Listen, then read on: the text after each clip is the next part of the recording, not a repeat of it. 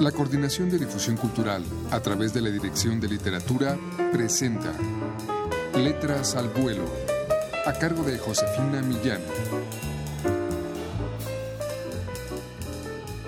Muy buenas tardes amigos.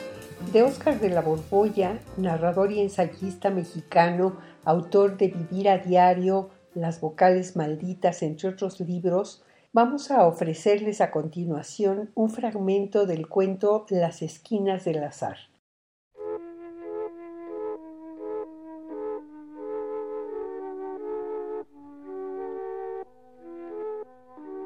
Al llegar a su casa, Inés escuchó el impaciente sonido del teléfono. Había vuelto deprisa, pues a medio camino reparó en la falta de unos papeles, sin los cuales no podía presentarse en su despacho. Venía molesta por el retraso. La mañana iba a desordenársele y todas sus citas quedarían corridas. ¿Quién llamaría a esas horas? Entró y se dirigió a la mesita, donde el aullido intermitente comenzaba a enronquecer. Del otro lado de la línea, Juan, soñoliento todavía, se acercaba con paso maquinal a la estancia desde la que a su vez era convocado por los timbrazos del teléfono. Se había desvelado con los últimos retoques de cierto retrato que debía entregar por la tarde, y solo el taladro plañidero del aparato telefónico, con su incansable persistencia, había logrado resucitarlo del fondo del sueño. En el mismo instante, ambos descolgaron el auricular. Bueno, dijo Inés. Bueno, dijo Juan. ¿Con, quién, quiere hablar? Preguntaron a un tiempo. ¿Cómo que con quién quiero hablar? Si es usted el que está llamando. Replicó Inés con un tono áspero en el que se advertía el disgusto. Perdóneme, repuso Juan de modo conciliador, despabilándose apenas, pero yo no la he llamado. Descolgué mi teléfono porque sonaba porque usted, creo, marcó mi número. Su voz adormilada aún daba crédito a sus palabras. Las revelaba sinceras. Así que Inés, extrañada, pero admitiendo aquella explicación, agregó amablemente.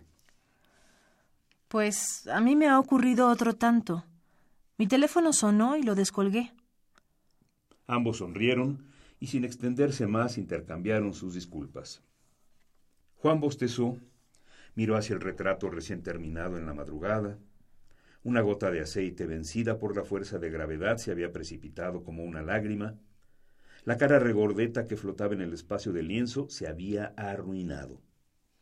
Tomó un trozo de estopa para absorber el exceso de humedad y repasando el rostro con unos pinceles limpios, corrigió el desperfecto.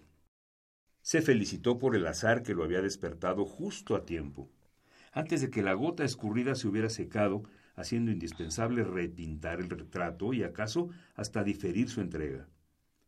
Volvió a la cama complacido, pero ya no pudo conciliar el sueño, o por lo menos no pudo hundirse profundamente en él.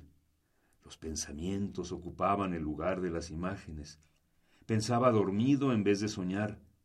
Una larga conversación con la mujer del teléfono lo mantuvo en estado de duermevela hasta la una de la tarde, cuando, harto de tanta vuelta inútil, decidió levantarse.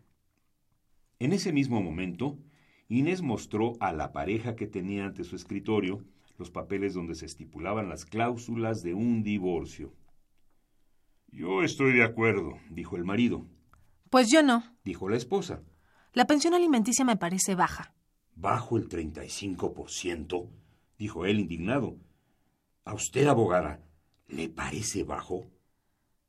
Fue lo convenido, respondió Inés. Pero si la señora no está de acuerdo, le suplico pasen a discutirlo al privado. Y señaló una puerta que abría a una salita a donde los esposos entraron.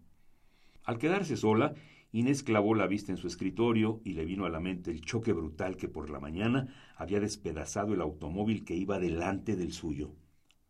Si cuando regresé a mi casa no me hubiera entretenido ese instante por culpa del teléfono, ahora no estaría aquí. Pensó, mientras que del privado salía una retaíla de injurias. ¿Cuarenta por ciento o no firmo nada?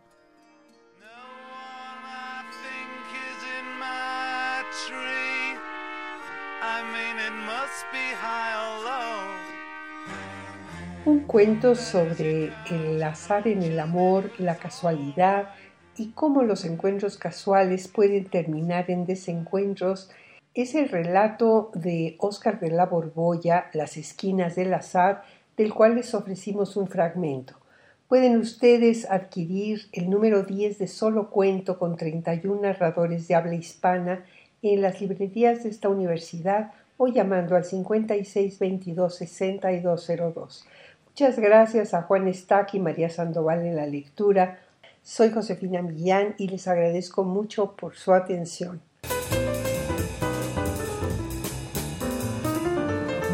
La Coordinación de Difusión Cultural a través de la Dirección de Literatura presentó Letras al Vuelo, a cargo de Josefina Millán.